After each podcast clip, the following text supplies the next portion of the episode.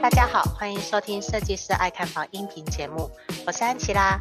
节目主要访谈各个专家达人，分享买房大小事、投资理财和斜杠收入，透过轻松有趣的对话，帮助你学习房产知识，让你买房不后悔。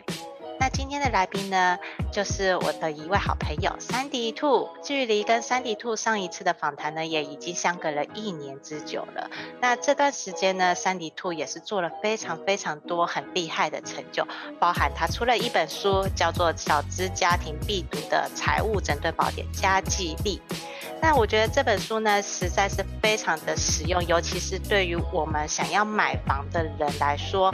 因为毕竟买房不是一个人的事情，而是一个家庭，就是有父母亲，还有甚至是你的爸爸妈妈都会有参与到的一个重要的人生目标。三体兔在这本书里面呢，就有提到说，你要如何面对你自己的现金流，还要懂得如何存钱，那花钱又要怎么聪明的花，以及呢，家里也需要做一个所谓的资产负债表。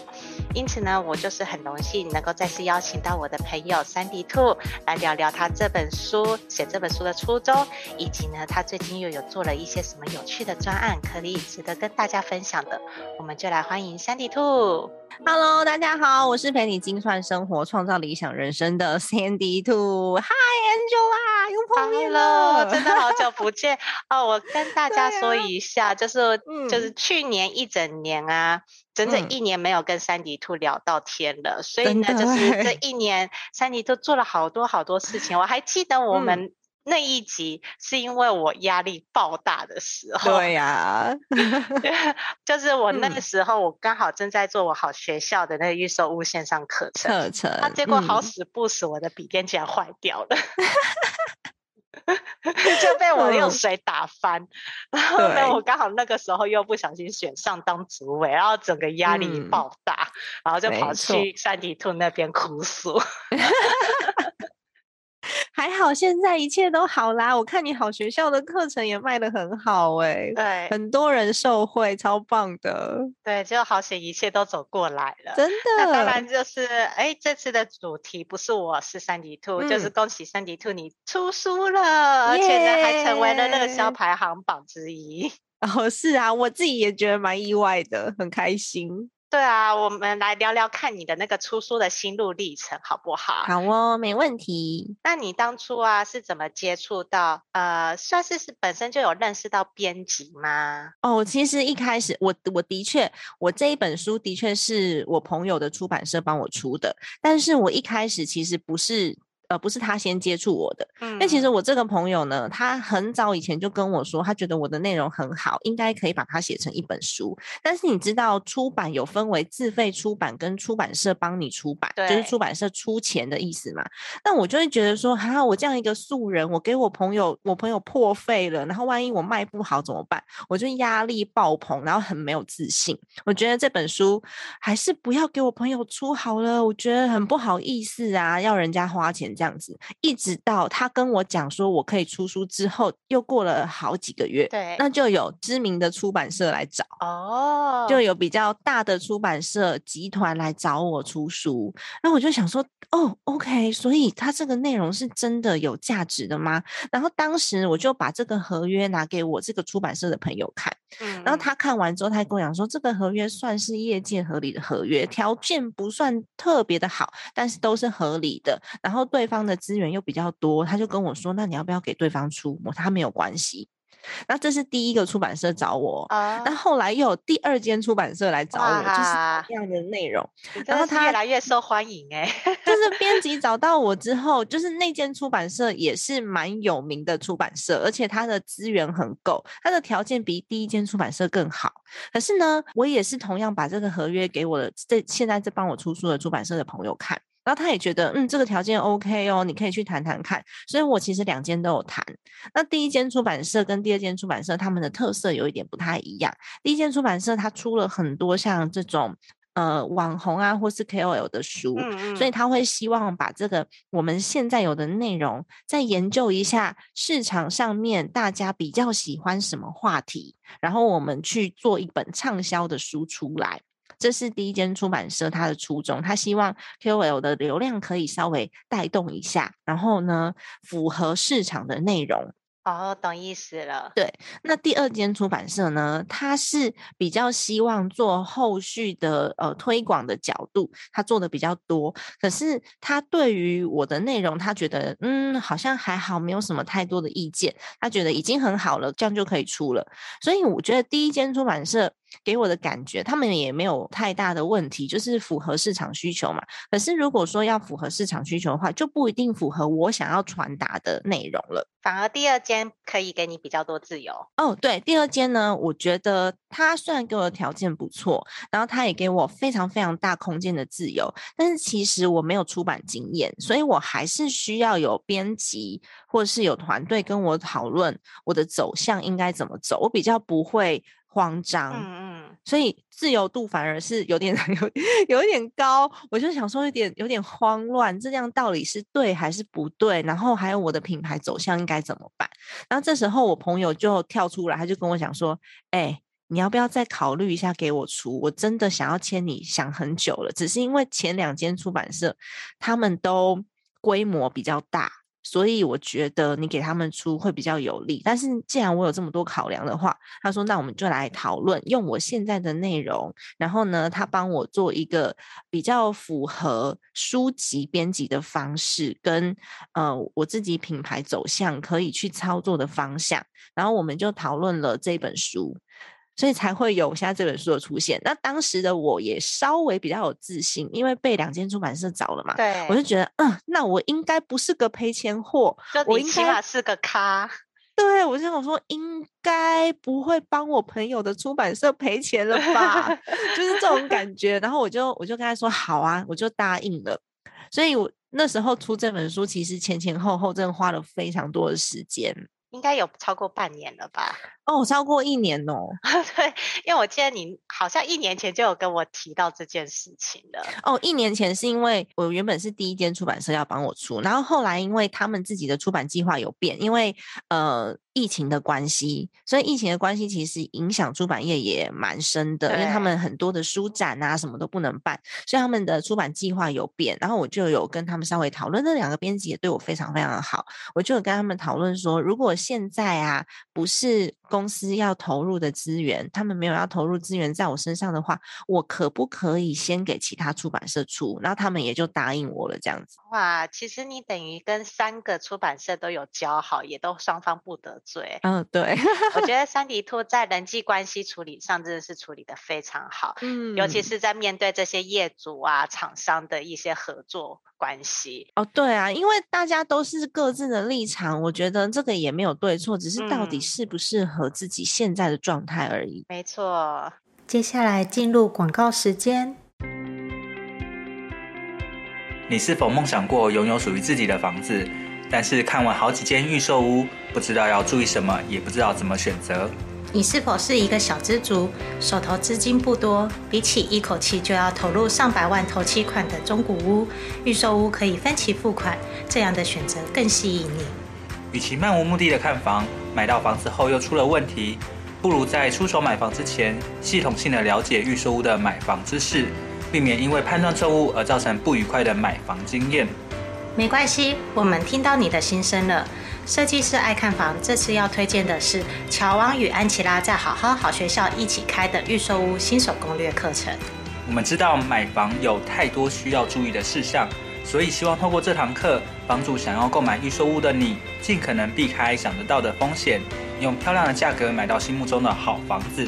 不管你是还没开始看房，已经看房一阵子，或者想要换屋，这门课专门是为了购买预售屋而设计的房地产课程，能解决你买预售屋时可能会遇到的困难，在看房时能够理性分析，不怕踩到雷。这门课的第一章会教你如何先做功课。带你了解行情、判断需求，并且算出预售屋从签约到交屋的所有费用，让你可以合理评估财务状况，避免发生买到不适合的房子，或者买不起房子、扛不起房贷的悲剧。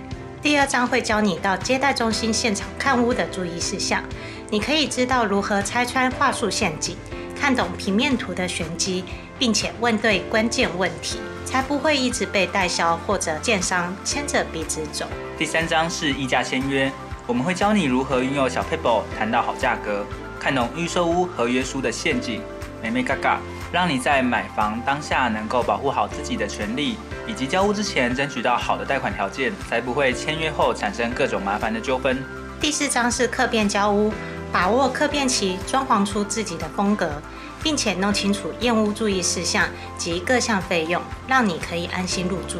另外还有好康大放送，额外加码价值五千五百八十六元的三大赠品，包含了一独家预售屋看房必备检查清单，二新手必备买卖合约懒人包。三一键搞定合理房价筛选表，拥有一个幸福的家庭是很多人的梦想。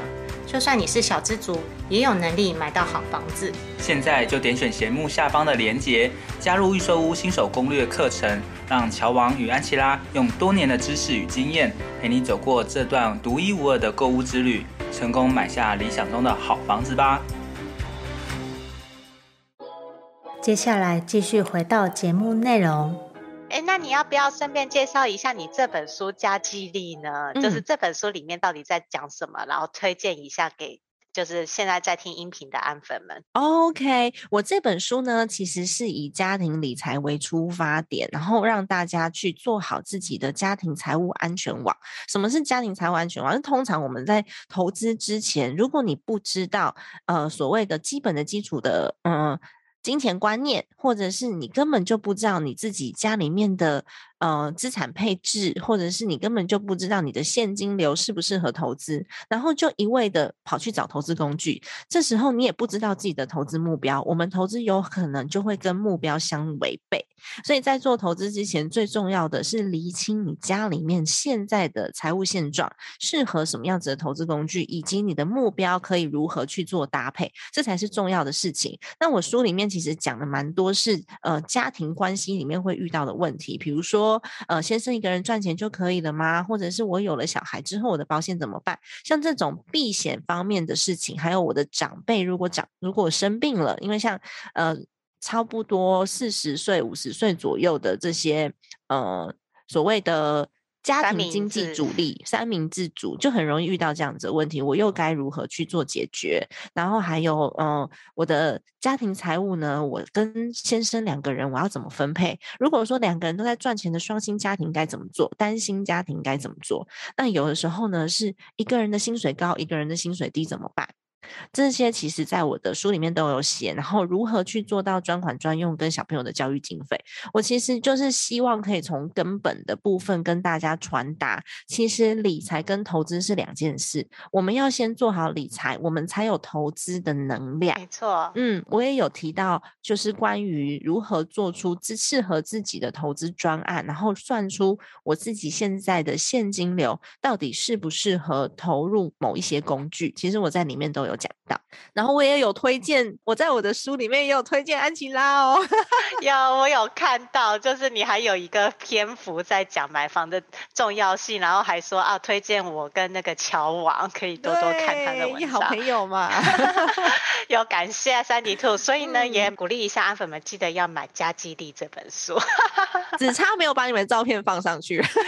因为我书里面照片不多，都是表格。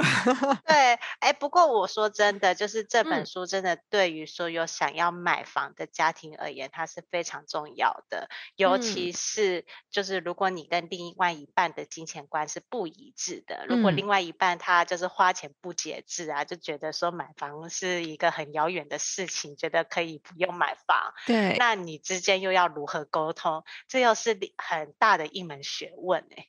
真的，而且通常的另外一半，像我自己的 podcast 比较多是妈妈族群在听嘛，那另外一半通常是男生，男生其实他们更容易被数据打动，所以如果说我们真的有在记账，真的有在把目标做出来，然后把数据呈现出来的时候，男生其实很容易说服的，他就知道说这是我们未来的计划，他会知道自己做这些事情是为了什么。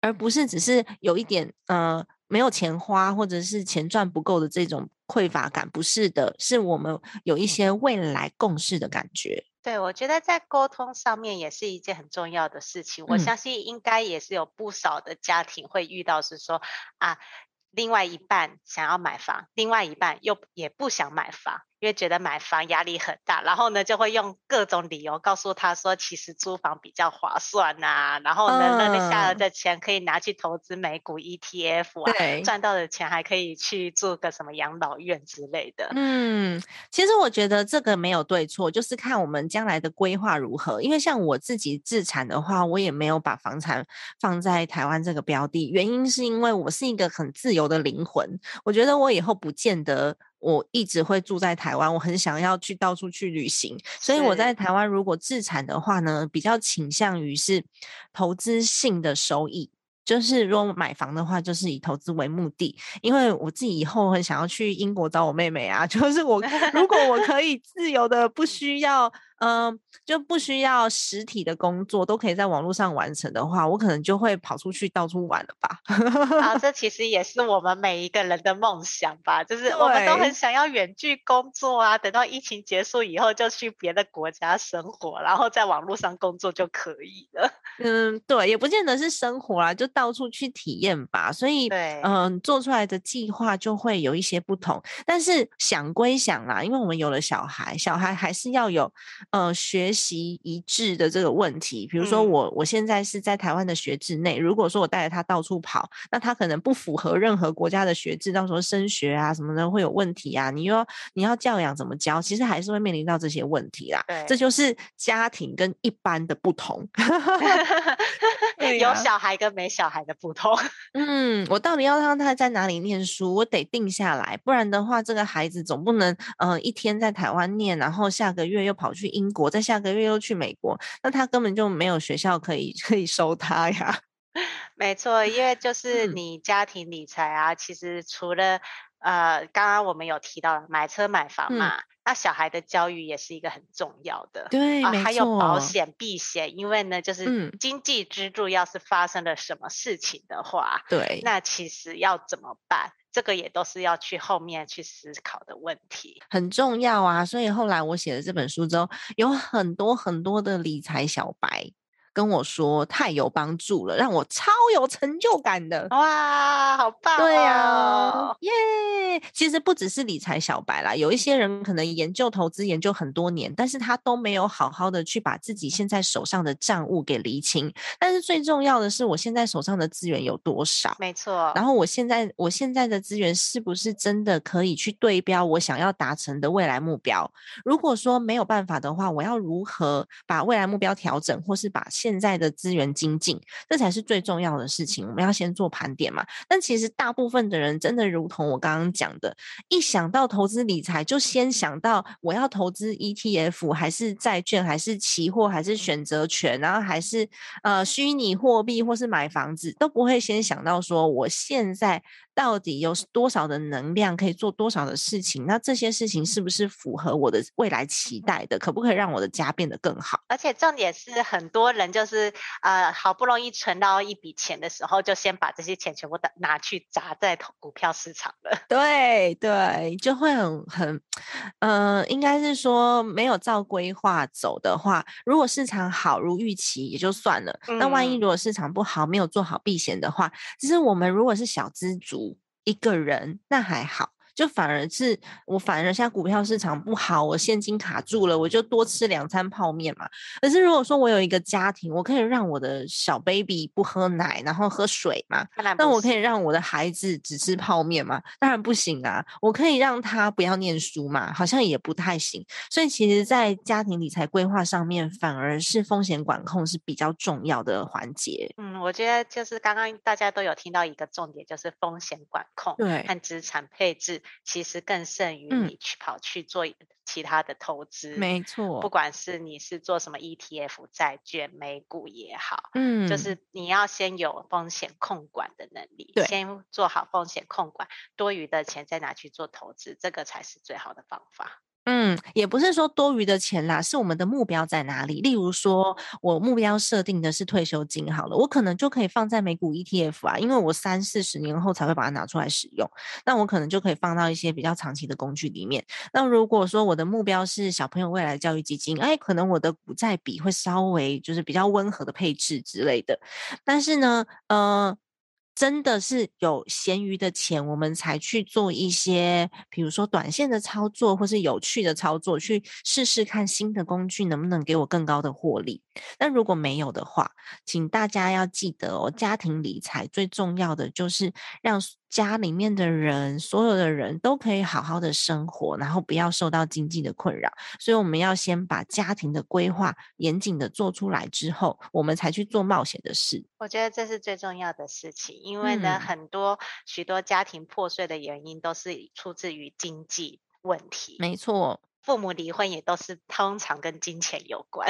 然后、有时候是啦，呃，心态上面吧，我觉得可能要先沟通，就是我们每个人的金钱观到底哪里不同。然后最主要的是两个人生活在一起有没有共识，因为有很多的呃小夫妻会跟我讲说啊，我们很很开心很得意，说我们都是两个人各管各的啦，就是各自不用去负担另外一半。但是你年纪越大，你会发现这个问题就慢慢的浮现。小夫妻没有问题，小夫妻可以活得很像小资族，很像个人。但是，一旦有了孩子，孩子我觉得还是小事哦，长辈的照顾才是大事。对，所以我们可能连医疗的资源呐、啊。财务的资源啊，甚至时间的资源都要拿出来共用。比如说，长辈生病了，要去医院照顾吗？还是要请看护吗？他的保险够不够？那长辈有没有留下自己足够的保险，或是自己足够的退休金？他们有没有地方住？嗯、这其实都是两个人的问题。我不可能说啊，我先生的呃，我先生的爸爸今天生病了，然后呢，我什么事都不做，当然不可能，不很很难做到这样。所以其实是在大约，我觉得在四十岁之后会慢慢浮现。那反而小家庭哦，刚开始结婚也没有什么负担的时候，是可以各管各的。但是如果资源没有办法共用的话，就很像一间公司哦，我业务部赚钱，我跟你说，你行销部不准用，这样子。行销部要用的钱，行销部自己去赚。我觉得这个就会变成说，嗯、呃。资源没有共享的情况之下，公司没有办法在一个非常稳定而且有共识的目标上以前进。我觉得就是三迪兔就有讲到一个非常好的概念，就是说，呃，因为呢，毕竟家庭嘛，你们结了婚。嗯就是两个人要一起共同处理财务上的事情，还有所所有的事 情，所有的琐碎 生活琐碎事，包含连就是决定就是沙发要买什么颜色、什么款式，都是要一起决定的。啊，我觉得就 是就是，尤其是在买房的经历过程中，你绝对不可能是一个人说的算。嗯，没错，而且是所有的事情都不是一个人说的算。其实也可以一个人说的算，这个信任度要非常非常的高。像我，嗯、我跟我先生呢，就是财务方面是我一个人说的算。哦。因为他信任我，然后我会跟他报告说我做出了什么决策，然后我现在的绩效如何，我做的这个计划是什么，我会跟他报告。所以报告到最后呢，他就觉得啊，没关系，你都处理得很好，那就你处理吧。对，所以就变成我一个人说的算，就是家里专属的财务顾问了嘛。对，那像刚刚那个安琪拉有讲到啊，沙发买什么颜色啊，甚至我们家现在哦，我先生买了一缸鱼回来养啊，他鱼要养几只啊，这种事情，我就跟我先生讲。你开心就好了，因为它不是我比较在意或是专注的地方，所以我先生要换沙发，他要换什么颜色就换什么颜色，所以我老公开心最重要，对，他开心最重要。然后我的成就感来源比较在，嗯呃，我自己组建的这些 Manpower 的团队上面，是我成就感来源。然后我比较不在意一些生活中的小细节，我不是那种会买娃娃的那种女生，我觉得这个没有什么对错，就是你的兴趣所在。对，然后我也不是很会打扮自己的女生，就我的兴趣不在这里。所以其实如果说，嗯、呃，你可以把所有的呃决定权，某一个项目的决定权集中在一个人身上的话，你就不要去管他到底买什么颜色的沙发，因为你已经授权给他了。这个也是跟公司管控是一样的哦。如果说我已经授权给我的主管，我就不要一直去管我的主管去如何处理这个专案，否则的话呢，他绑手绑脚的也不好做事情。没错，没错。所以在家里面分配上面，假设我不在意的事情，对方在意就他做；那他觉得他不在意的事情啊，他觉得他信任我就我做。那互相如果已经授权出去了，就不要去过度的干涉，可以给一点意见，给意见的幅度大概就是，如果我先生买了一个很大变色的沙发，我可能就会讲说，这个颜色看起来有点臭。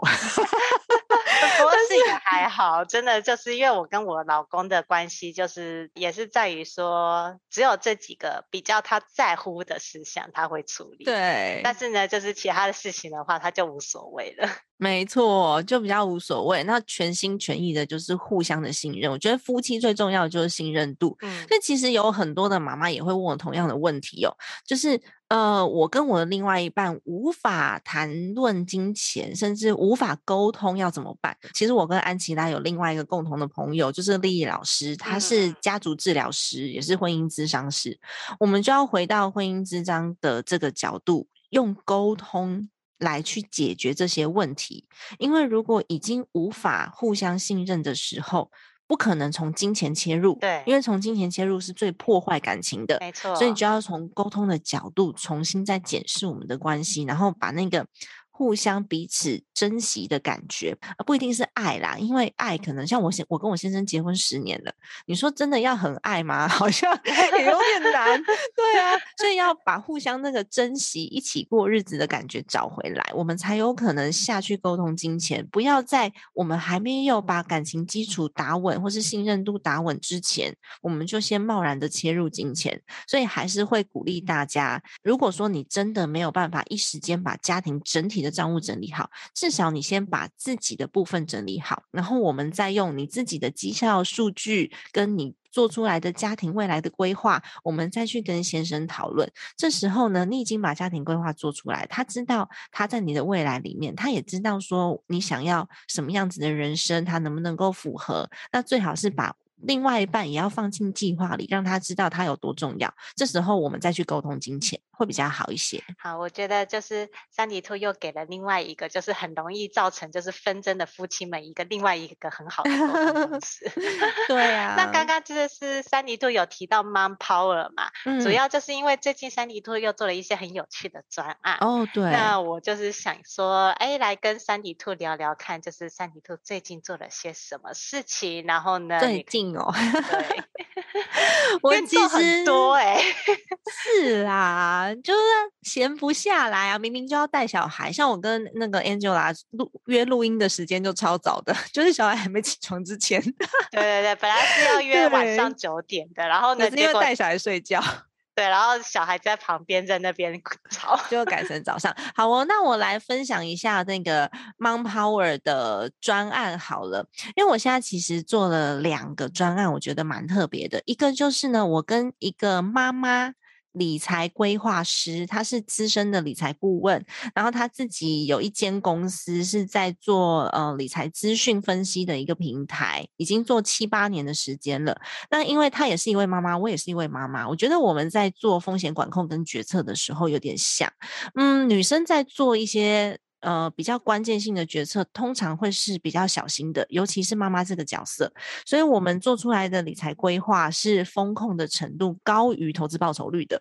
那有很多的妈妈是认同我们的观念，然后他们也想要好好的来学习自己的呃理财的技巧，甚至有机会可以服务其他的人，服务你身边其他的妈妈。所以我们现在有做一个家庭财务长的专案，然后这个专案呢也会培养出一些。些理财规划师，然后希望大家，如果你只是想要管好自己的手上的财务的话，我们就可以用我的课程，一个线上课，我的线上课卖超级便宜的，然后就可以让你把自己家里面的理财规划给做好，然后内容很扎实，你从第一章到最后一章做完，你大概你家里面的财务现况都可以管控到了，然后再来就进阶到理财规划的部分，我们会加入投资工具跟目标设定，然后还会有一些什么房地产啊、税务啊，还有一些其他金融工具的分享、债权啊这些的分享，这是第二个阶段。第三个阶段是，如果你觉得我们的理念很不错，你也想要帮助你身边的朋友，就可以加入我们的妈咪理财规划师的培训计划。我们其实已经培训出。了很多个正在实习的理财规划师，什么叫做正在实习呢？我们会希望他们有足够的呃案例基础，然后我们再来帮助，再来实职做呃分析报告。所谓的案例基础，就是我们会找身边的亲朋好友啊，或者是开放可以给给他们练习的伙伴，我们会告诉大家说，这些理财规划师他们正在练习，所以希望大家，如果你不介意的话，也可以给他们做一下规划。然后，呃，他们规划的部分都会有，呃，我的。资深理财顾问 Laura，然后还有我这边，我们会稍微帮大家看一下这个规划的内容是不是 OK 的。所以这是我们在做的第一个专案，我觉得还嗯蛮有趣的，因为大部分我们在市面上看到的这些所谓的呃财务顾问啊、理财顾问啊，他可能没有办法去同理到妈妈，或者是他们会用比较积极的投资工具，因为比较积极的投资工具通常获利比较好嘛。对，那我们用的工具就是比较，也没有说消极啊，就是比较稍微呃风险管控下比较安全的工具，然后来做出大家的长期规划。那这时候呢，你就会发现获利比较小，当然也赚的比较少了，那没有办法。不过因为呃我们想要做的目标不太一样，所以才会做的这个第一个计划。那第二个计划呢？呃，不是所有的妈咪们都适合做理财顾问师的，因为有一些妈咪们就是不是太喜欢，不擅长数字，呃，不擅长数据，或者是他也不太喜欢说，呃，我要长期的与人沟通这件事。所以呢，我们做的第二个计划就是，我现在有一个线上平台，叫做 Mom Power 精算妈咪幸福商学院。那这个线上平台里面有一些我现在自己的朋友。他们可能也是妈咪，然后我在上面呢就放了一些呃跟自我成长，然后理财规划，然后还有一些兴趣培养或是斜杠创业相关的议题，然后是由这些妈咪们他们做出的分享，所以他们也可以借由这些分享来变现。我变现的方式就是我自己其实有一个群组，我这个群组呢基本上百分之九十以上都是妈妈。那大家互相的信任基础是够的，而且虽然说我们的妈咪讲师他们讲的议题可能是跟呃亲子绘本有关呐、啊，跟居家整理有关呐、啊，或者是跟呃一些亲子理财相关呐、啊，对，他们的经历虽然说没有像一般我们在做市面上的讲师一样这么厉害。就是有什么很厉害的背景啊，然后有很多的广告啊，很广为人知啊，出过书啊，当然是比较少有这样子的经历，但是不代表没有这些经历的人，他们没有能力。对。我这个很认同，他们非常厉害。我有一些事，我都要跟他们请教，嗯、尤其是有些妈妈，她自己本身可能是幼教或是特教相关的老师。我自己在育儿上面的问题，我都还是得问。然后像我刚刚讲的那个婚姻之商的丽丽老师，之后也会在我们的平台上面协助。她在家育儿了八年，但是呢，她是西雅图的婚姻之商所的硕士，很强哎、欸。那她可不可以？对，很强。他在家里面虽然育儿了八年的时间，但是他的理论基础是很容易就 catch up，而且他一路上都有一直在帮身边的朋友解决问题。这时候呢，他在我的平台上面，如果可以有一些线上课程的分享的话，那对他来说也是还蛮好的一个开始，就是妈妈重新出发或者是一边育儿一边工作的一个非常好的开始。所以我就在这个平台上面，是从去年。十月十一号开始的，非常新的一个平台。然后，但是呢，大家信任度很高，尤其是这些妈咪们。虽然我们讲课的能力都没有像常常在讲课这些讲师这么厉害，有的时候听一听还会觉得，嗯、呃。然后有点想睡觉，讲话的声音 平平的。但是呢，我可以跟大家讲，大家都是掏心掏肺的在告诉你他所要传达的。没错，很无私的讲，我觉得。这个就也跟我们现在 podcast 会流行的原因是很像的，因为呢，就是很多人都已经知道，不只是电视上面的那些专家名人才是厉害的，很多就是真正的厉害的高手都是在民间。民间没错，对啊，就像那种少林寺隐藏的僧人，然后实际上是神针，真。的，我还有学员超强的，他操作房地产可比我厉害一百倍啊，那超多房子在租租的包租婆，然后还会去还会去标那个法拍有没有？对啊。然后像我自己合作的伙伴也是一个妈妈，她就是在做土地持分的专家。哎，土地持分那很厉害耶。我我们在我们是妈妈，不代表我们没有能力，我们只是比较小心，然后我们比较呃放了更多心思在孩子身上而已。所以我后来就组成了像这样。有一点点像是大家共好的一个团队，然后就是以线上的方式操作，线下的方式配合，因为我们还是非常喜欢跟大家一起聚餐啊、聊聊天啊、唱唱歌啊、跳跳 Switch 啊。其实我知道，这是我的音频啊，就是 嗯，男生女生是一半一半的，嗯，所以呢，如果就是现在听的是老公的话，那我也还蛮推荐你，你可以就是哎。跟你的老婆推荐一下珊迪兔的这个 Mom Power 的平台。如果说你也想要好好的来做一个理财规划的话，对呀、啊，我觉得这还蛮棒，就是男女生要稍微配合一下，因为通常女生是趋近于稍微保守一些的，那男生的话呢，男生是比较有勇气去前进，所以通常女生可以做那种比较长期的规划，就是在后面做一些。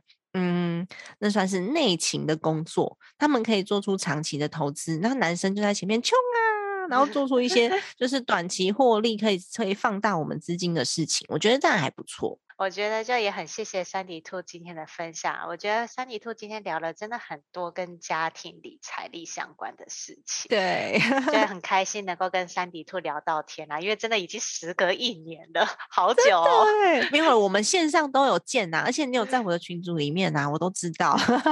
对啊，对啊，只是就是说访谈又隔了一年，我们下次应该可以。再隔短一点，好哦，没问题的，随时。搞不好哪一天就是安琪拉，我也跑去山底兔那边当那个理财顾问，欢迎你来，我觉得蛮棒的，也可以大家就是互相的交流，然后我们也可以跟你学习在预售屋啊，还有房屋上面装潢上面的一些知识，这就是形成一个很棒的呃互相学习的社群氛围。所以其实我自己很开心，我组成这个社群，因为我的社群里面的氛围蛮特别。的，他的学习氛围很强，而且百分之九十以上是女性，然后大部分是妈妈，不见得说，呃，我一定要生过小孩才能参加，不见得，只是你要有这份心，然后我们做同样有理念的事情就可以了。也非常感谢三里兔这一集的分享。如果你喜欢这集音频的朋友们，记得五星追捧加留言哦。